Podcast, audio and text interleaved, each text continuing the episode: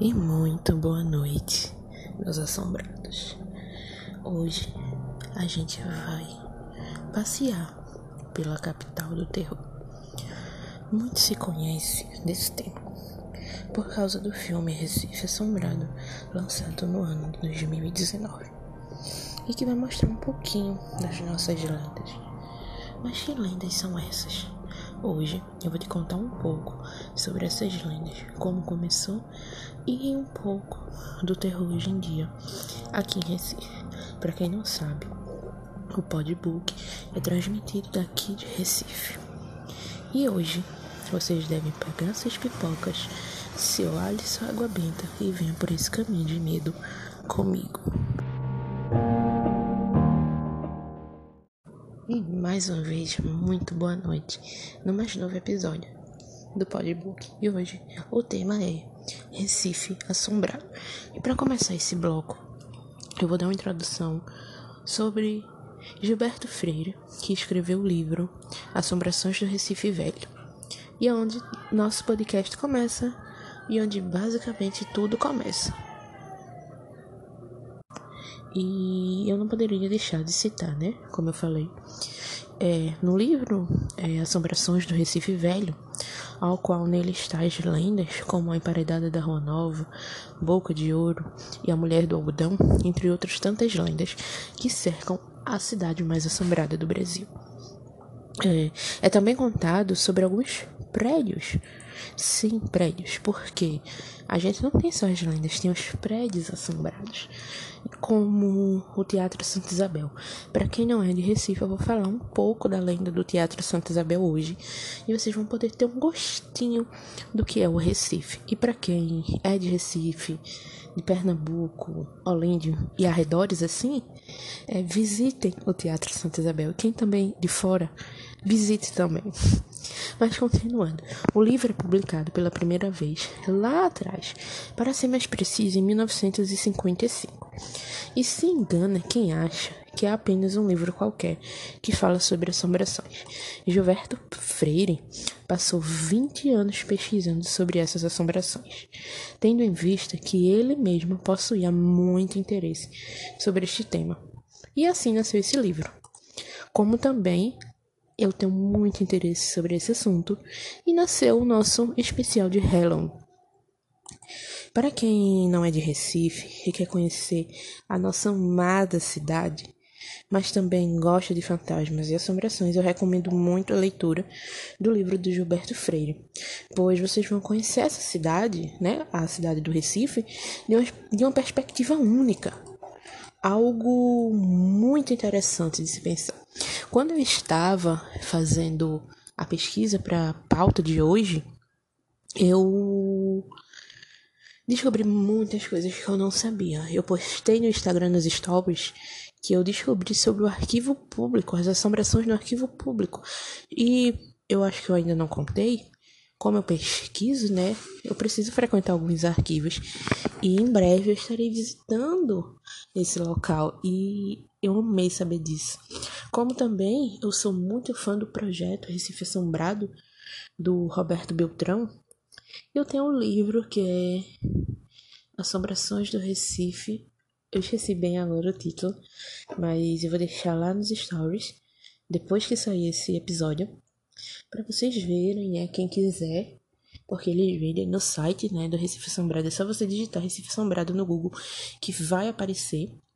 Então, eu sou muito apaixonada por essa por esse projeto, né, do Roberto Beltrão, do Recife Assombrado em si, porque é uma capital maravilhosa de se conhecer em todos os aspectos.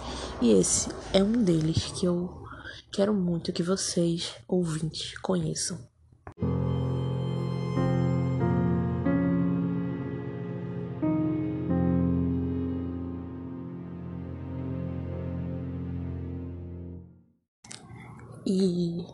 Nesse bloco de agora, eu posso intitulá-los sobre as assombrações em si. Eu separei, acho que, duas histórias para contar aqui para vocês, para vocês terem um gostinho e sentir essa atmosfera única do Recife. E tudo começa a partir de um mito, e que por sua vez este foi extraído de uma determinada história, que pode ser baseada em fatos reais. E é agora que eu vou contar um pouco para vocês sobre algumas histórias. Ao final, conto todas as referências para que quem quiser saber mais. E para quem não é de Recife, esse é um belo momento para conhecer. E todas as histórias foram retiradas do site Recife Assombrado. Agora, a primeira história que eu conto para vocês é sobre a emparedada da Rua Nova. Para contextualizar vocês, aqui em Recife existe uma rua chamada Rua Nova, que fica bem no centro da, do Recife, da cidade, né? Onde existem várias lojas de todos os segmentos. Mas o que nos interessa aqui é como surgiu essa lenda. Quem são seus atores e com base no site do projeto Recife Assombrado é que narrarei agora. Toda a história se passa no século XVIII e envolve a família de um rico comerciante português que se instalou no Recife. E a história é contada pelo escritor Carneiro Vilela em um livro publicado em 1886 e posteriormente foi publicado em forma de folhetim entre agosto de 1909 a janeiro de 1912. Esse comerciante, que tinha por nome Jaime Favaz, segundo o site, ele era um homem muito grosseiro e vingativo. Isso já é meio caminho andado para a gente entender a história, não é mesmo? Em, resum em, em resumo, Jaime descobre que sua filha Clotilde havia engravidado de um malandro sedutor, que tinha por nome Leandro. E para fechar com chave de ouro a história do, do Jaime, o rapaz também era amante de sua esposa, a esposa de Jaime, a dona Josefina. Por fim, ele meio que enlouquece, eu acho, e manda matar o Leandro. Mas de fato quem enlouquece é a dona Josefina. Irritado demais com a história e, com, e vocês sabem que naquela época tudo virava notícia, todo mundo ficava mal falado. Ele tenta casar a filha com um sobrinho chamado João, ao qual trabalhava com ele em sua loja. Para vocês ficarem mais é, imaginarem mais, o prédio que onde era a loja do Jaime Favaz, que ficava na Rua Nova, ele embaixo era a loja e em cima era a casa dele, certo? Como eu disse, ele tenta casar, né, com um sobrinho chamado João. O rapaz recusa tal oferta, porque a moça não era mais virgem, então não tinha mais o que fazer e ainda por cima estava grávida. É... E ele, enfurecido com tudo, ele condena sua filha, grávida, a uma antiga prática de, do emparedamento. Mas, Rita, que prática é essa? Essa prática, ela consiste em abrir um buraco na parede por onde a pessoa ainda viva é colocada. E foi isso que o Jaime fez. No último capítulo do folhetim de Carneiro Vilela, ele, ele nos traz um, te, um trecho do depoimento do, pre, do pedreiro que foi obrigado por Jaime a emparedar Clotilde, ao qual eu leio para vocês agora.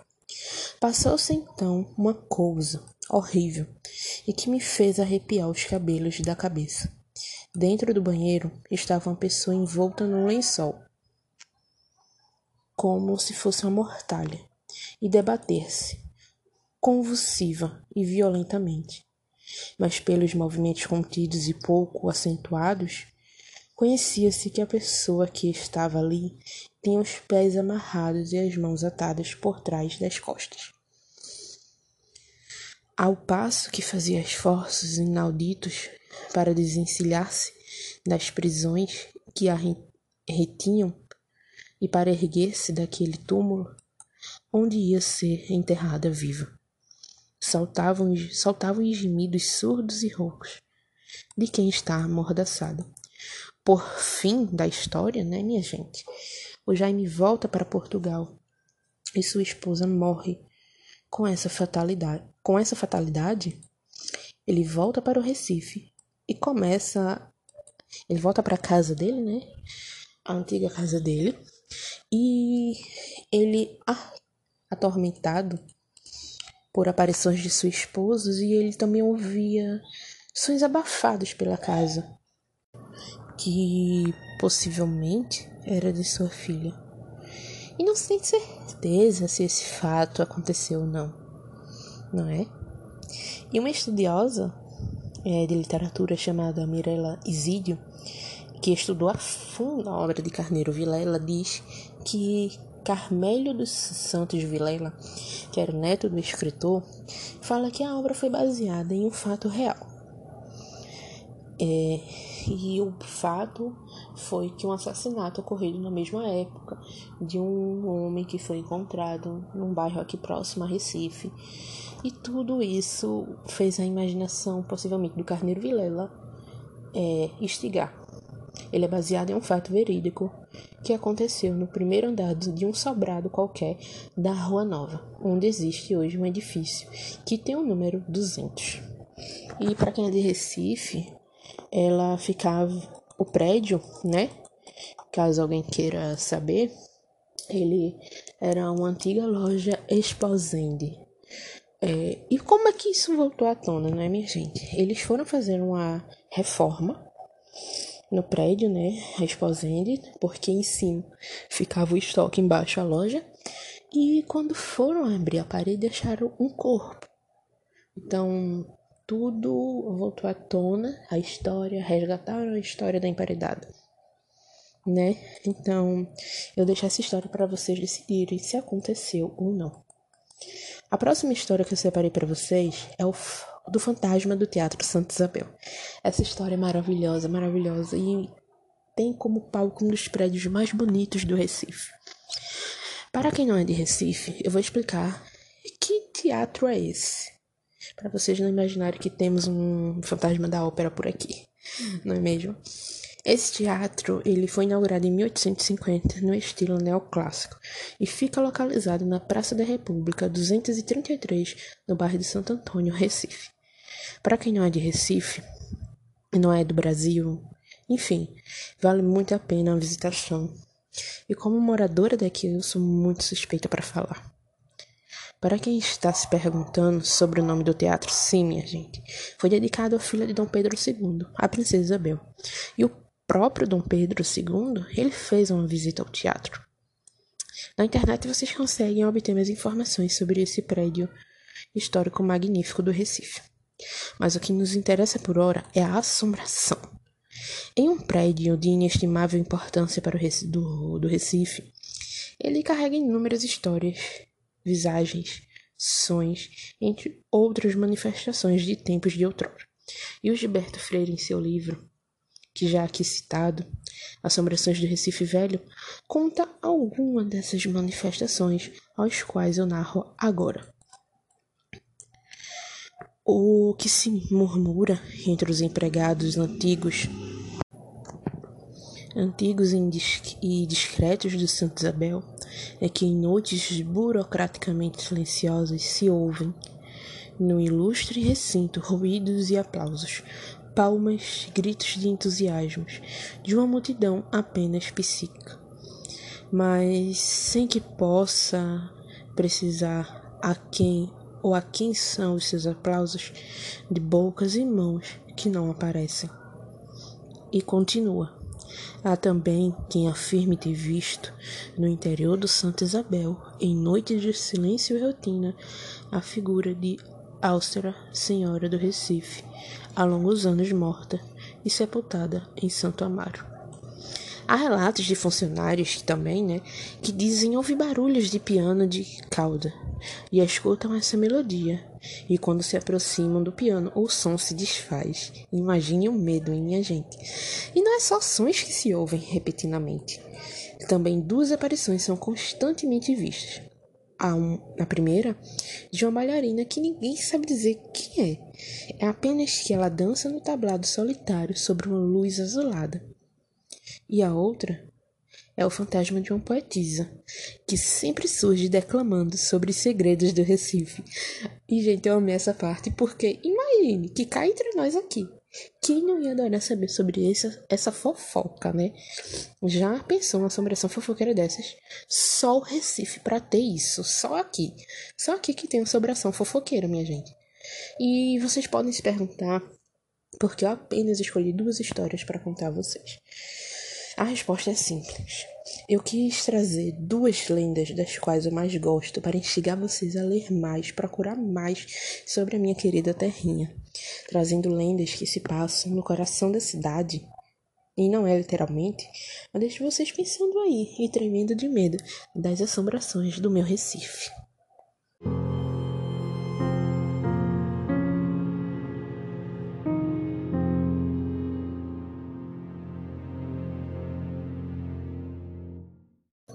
Para as minhas pesquisas do episódio de hoje do nosso podcast, eu encontrei um, um poema intitulado Coruja, do autor João, pa João Paulo Parísio, e que muito me lembrou os contos do mestre do terror Edgar Allan Poe. E, e eu quis trazer para vocês um pouco, né? Então eu vou deixar seguir para vocês ouvirem um pouco desse poema que me encantou. espero que encante vocês.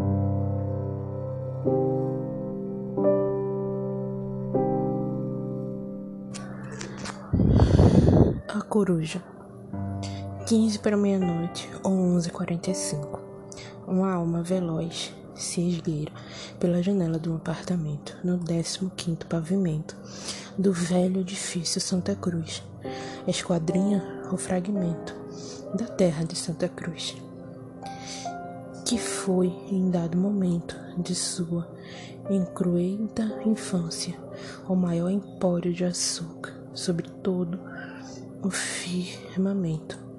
Agora efervescente ruína, não voa contra um céu, eledindo constelações que já ninguém lê, mas sobre, mas sob o estuque das penosas nuvens feitas de pó de cobre misturado à fuligem, observando a esmo as pessoas nas ruas através das paredes presas ao solispi, solipi, solipismo de suas cotidianas sinas e preocupações costumeiras, cultuando a própria imagem no recesso de um altar íntimo, como compreensão mínima que é o que lhes resta a vida. Os transeuntes não anotam, estão todos distraídos sequer erguem as cabeças, e os poucos que são atraídos pela gravidade de sua existência tomam-na por uma coruja, uma coruja branca. Mas as corujas percebem que esta não é, esta não espreita ratazanas, livre de necessidades mundanas, logo não é uma das suas, embora guarde semelhança como um lobo não é um cão. Esta coruja bebe pelos olhos, e seu bico está consagrado ao mister de emitir grossintos que façam os cândidos civis intuírem que são fantasmas. Ao menos múmias prematuras que se arrastam em posição, em procissão, embaladas pela vertigem da ilusão de velocidade e desejo de diversão. Ainda que antes da manhã a revelação tenha se diluído numa inquietação indistinta, atribuída ao mau costume de comer antes de dormir. Alguns entrevem ainda os gárgulas imóveis nas esquinas dos monótonos pardos edifícios que se alinham na Boa Vista, donde o estatuto da beleza parece ter sido banido. Mas logo se convencerão de quem eram, de quem eram só os suicidas, dos quais os jornais silenciam. Esta é uma lei da arquitetura, mesmo puramente funcional. Com o passar de suficiente tempo, e a sobrevinha da obsolência.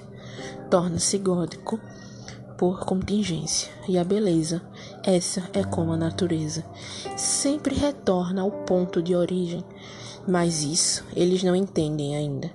A meio caminho da volta, da singular ave de rapina, um quadrelo de origem incógnita, trapassa a, e turva-lhe a retina, não é fruto de artesania, nem de prata entalhada, mas um artefato produzido nas re retortas de alguma fábrica feita em ferro ou em aço. Sem nenhum adereço, não, se não ser secreta logomarca, disparado por um mecanismo com a força de 10 mil braços, e seu veneno não é extraído de alguma planta, rã ou ofício, ofídio, mas sintetizado em laboratório a partir de resíduos da indústria e secreções de tumores radioativos. Tem o efeito de torná-la tangível. Então a coruja, agora eles, Reles Coruja, apenas tem a oportunidade de entrar pelo apartamento no 15º pavimento do velho do 15º pavimento do velho edifício Santa Cruz. Lorena mexe na cama e acorda com o ruído. A coitada se encandeou e bateu com força na parede. Pensa ao deparar o cadáver pálido da coruja na sala. Mas ao olhar ao redor para seus livros em desordem. Walpole, Marturin, Redfleet, Hoffman, Manspan Poe, e para seus rascunhos de poesia, espalhados em folhas avulsas e cadernos sem pauta, sentem, sente que nunca mais lhe despertarão interesse, inspirações profusas, nem emoções mais altas, nunca mais, nunca mais, balbucia insensivelmente.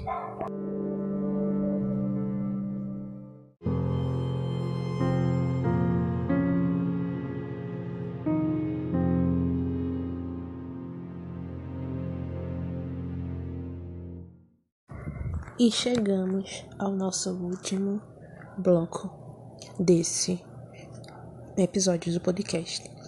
E eu não poderia deixar de citar alguns lugares assombrados. E agora eu quero ampliar essa ideia para além, falar de Pernambuco como um todo. Mas eu vou falar agora de experiências minhas e não retiradas da internet. Como no episódio passado desse podcast, eu dei uma lista pessoal de filmes de vampiro e aqui eu deixarei experiências fantasmagóricas. E para começar, a nossa primeira história é bem curiosa e se passa na Casa da Cultura, a antiga casa de detenção do Recife. Um dos meus lugares favoritos no Recife é a Casa da Cultura, que atualmente funciona no edifício da antiga Casa de Detenção do Recife, que foi a maior cadeia do Brasil no século no século XIX e a primeira prisão radial panótica da América do Sul. E existem estudos acerca desse tipo de prisão, mas eu posso falar em outro episódio, porque esse é assombrado. E você já deve imaginar o que estou querendo dizer, já que ela passou por tempos históricos como a colônia, o império, a república, a ditadura civil-militar, tudo isso no Brasil. E tudo isso carrega um peso espiritual enorme entre mortes, é, torturas, N inimagináveis coisas que aconteceram.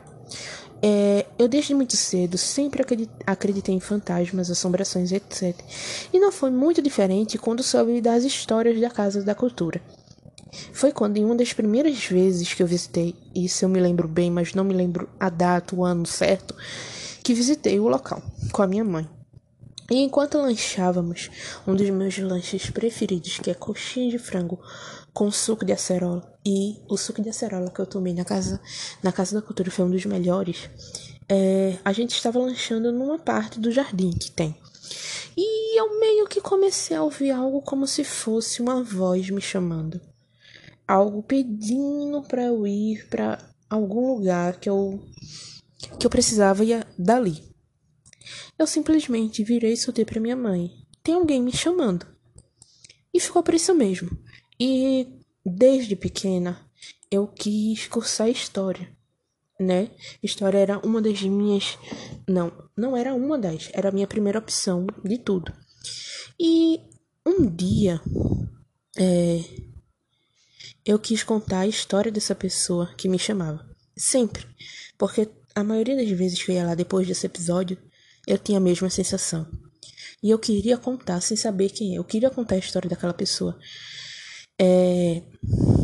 Tanto que uma vez é... eu achava que era alguém que tinha morrido por causa. Porque na época da ditadura civil militar no Brasil, é muitas pessoas foram mortas e presas ali, então eu achava que era mais por causa disso. Mas vocês vai, vão ver que não era. É, das outras vezes que eu visitei o lugar, eu sempre senti a mesma força me puxando, querendo ajuda, suplicando. E toda vez que visito o local, é sempre a mesma sensação de agonia que sinto. E eu não me lembro bem em que ano foi a vez que eu ouvi a voz, mas acreditem se quiser. Ano passado, quando eu visitei o arquivo do Memorial da Justiça, por causa da minha pesquisa, e para quem não sabe ainda, eu pesquiso cangaço. É, o moço do arquivo, quando estava lá, ele saiu de uma das da sala, né, principal sala dele, e fala mais ou menos assim: Olha, esse documento estava separado da minha mesa, eu não sei porquê, mas dá uma olhada, tem a ver com crime de bando. Crime de bando é crime de algum bando de cangaço, alguma coisa nesse sentido. Quando eu comecei a ler o documento ali mesmo, antes mesmo de escanear, eu tive. Quase não acreditei no que eu estava lendo. O documento se trata de uma agressão proferida por um grupo de cangaceiros presos na antiga casa de detenção do Recife, e que um dos saldos dessa briga foi a morte de um deles. E bastou isso para eu lembrar da voz que me pedia ajuda. É, e outro ponto dessa história é que depois que eu achei esse documento, eu visitei a casa de detenção. E por incrível que pareça, a força que me, me chamava, me puxava, e eu dizia que eu queria contar a história dela, eu não senti mais. É como se eu tivesse feito o que ela pediu. Demorou, mas eu cheguei para contar a história dessa alma que sofre. A próxima história é O Moribundo da Praia do Cachorro, que fica em Fernando de Noronha. No ano de 2015, como presente de aniversário, né, 15 anos, eu fui para Fernando de Noronha. Até aí tudo bem, passeio normal. Mas o que eu conto agora, na época foi assustador. Em um dos dias de passeio, Fomos a uma praia bastante conhecida lá, que é a Praia do Cachorro. E quando descemos, logo no lado esquerdo, tem uma bica.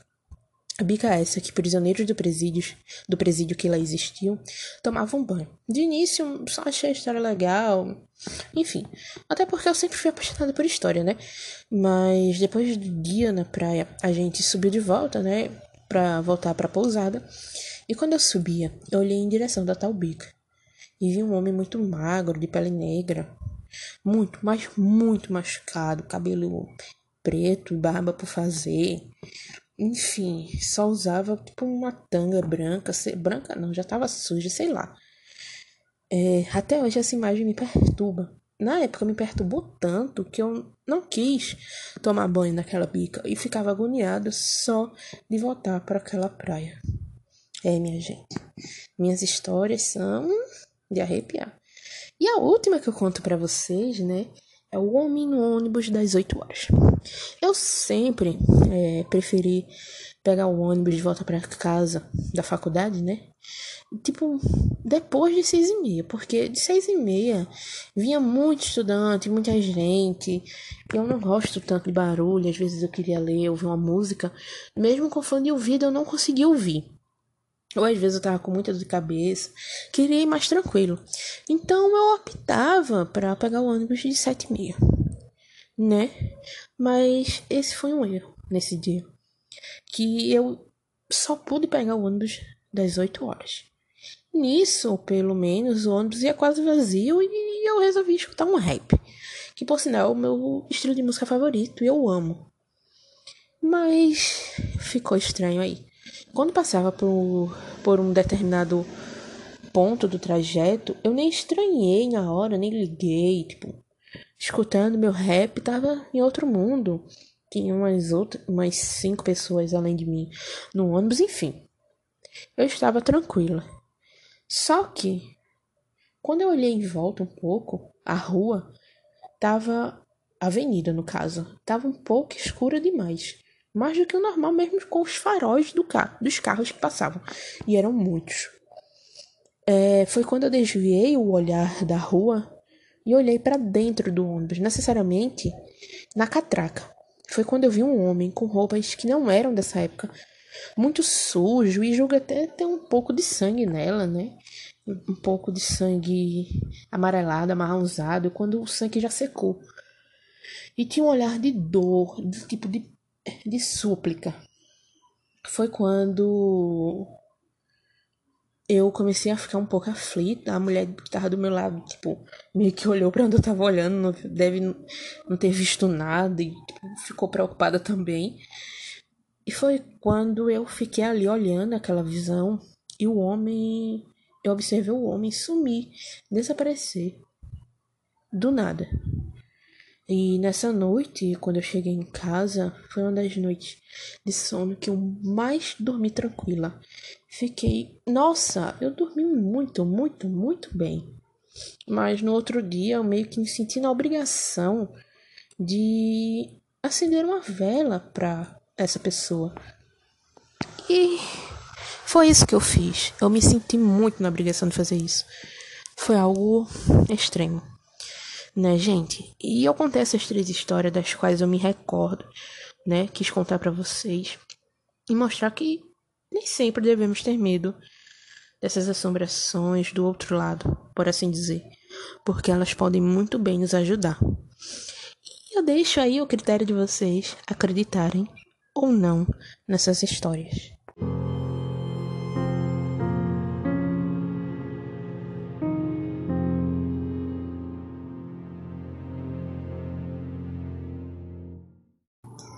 E chegamos ao fim de mais um episódio aqui para vocês.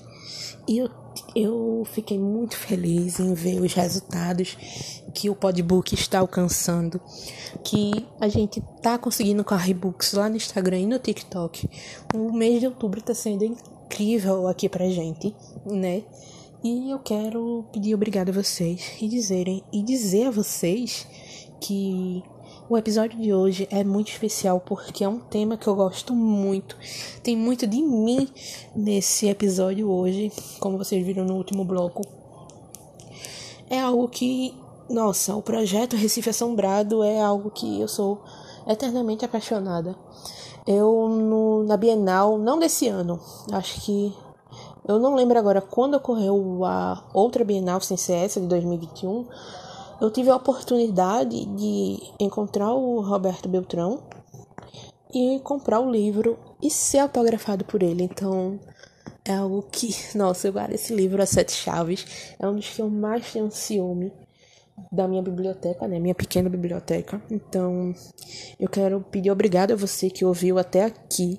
Dizer para seguir a gente nas redes sociais. Como eu sempre digo, a gente está no TikTok, no Instagram, e no Twitter e aqui no podcast. Então, no TikTok e no Instagram é Rebooks com dois Ks e no Twitter com um K. Você pode encontrar a gente lá como o, o Twitter e o TikTok é mais perto, o Twitter ainda mais perto, a gente pode trocar uma ideia lá. Você pode pedir temas aqui, né? Depois desse mês, desse outubro sombrio, vai vir uma uma temporada nova de temas aí pra gente aqui. E é isso, gente. Muito obrigada a vocês e aguardem o próximo episódio do Podbook.